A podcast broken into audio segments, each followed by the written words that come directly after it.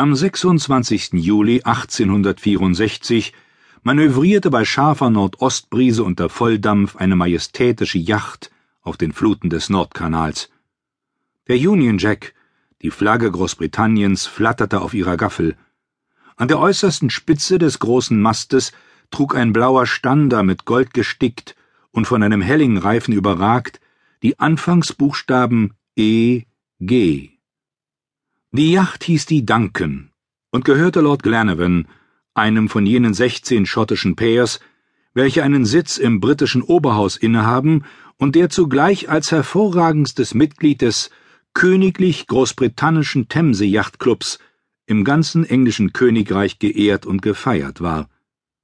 Lord Edward Glenarvan war mit seiner jungen Frau Lady Helena und einem Vetter, dem Major McNabbs, an Bord. Die Duncan, ein nagelneues Schiff, hatte eben draußen vom Busen des Flusses Clyde seine erste Probefahrt von einigen Meilen gemacht und suchte Einfahrt in Glasgow. Schon hob sich am Horizont die Insel Arran ab, als der wachhabende Matrose einen mächtigen Fisch meldete, der sich im Kielwasser der Yacht tummelte. Kapitän John Mangles machte sogleich dem Lord von dieser Begegnung Meldung. Der Lord stieg mit dem Major auf die Brücke und fragte den Kapitän, wie seine Meinung zu diesem Fisch sei. Ja, Euer Lordschaft, versetzte John Mangles, meiner Meinung nach ist es ein Haifisch von stattlicher Größe. Ein Haifisch in diesen Gewässern? rief Glenarvan. Das ist nicht befremdlich, versetzte der Kapitän. Der Fisch gehört zu einer Haifischart, die man in allen Meeren und unter allen Breiten antrifft. Es ist der Hammerhai, und wenn ich mich nicht sehr irre, so haben wir es mit einem dieser Halunken zu tun. Erlauben Euer Lordschaft und beliebt es der gnädigen Lady Glenarvan, sich einen kuriosen Fischfang mit anzusehen, so werden wir bald wissen, woran wir sind. Wie denken Sie darüber, McNabbs? fragte Lord Glenarvan den Major. Haben Sie Lust, das Abenteuer zu wagen? Ich füge mich Ihrer Meinung, antwortete mit Seelenruhe der Major. Im Übrigen, meinte John Mangles, kann man hinsichtlich der Ausrottung dieser schrecklichen Bestien gar nicht genug tun. Nehmen wir die Gelegenheit wahr. Und wenn es Euer Lordschaft genehm ist, so werden wir neben dem Genuss eines aufregenden Schauspiels ein gutes Werk zu verzeichnen haben.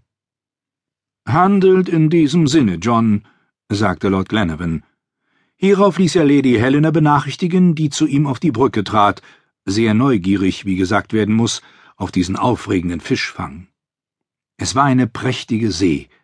An ihrer Oberfläche ließen sich die flinken Manöver des Haifischs, der mit erstaunlicher Kraft tauchte oder heraufschoss, leicht verfolgen. John Mangles erteilte seine Befehle. Die Matrosen warfen über die Steuerbordschanzkleidung ein starkes Tau, an das ein mit einem dicken Stück Speck versehener Haifisch oder Blockhaken befestigt war. Obwohl der Hai noch etwa fünfzig Yards weit war, roch er doch den seiner Gefräßigkeit hingehaltenen Köder.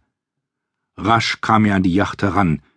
Mit den an der Spitze grauen und am Bauch schwarzen Flossen peitschte er die Fluten energisch, während ihn sein schwanzartiger Ansatz in streng gerader Linie hielt.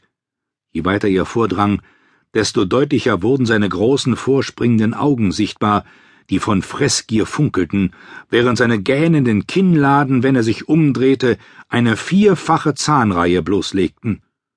Sein Kopf war von mächtiger Größe und sah einem auf einem Stiel sitzenden doppelten Hammer außerordentlich ähnlich.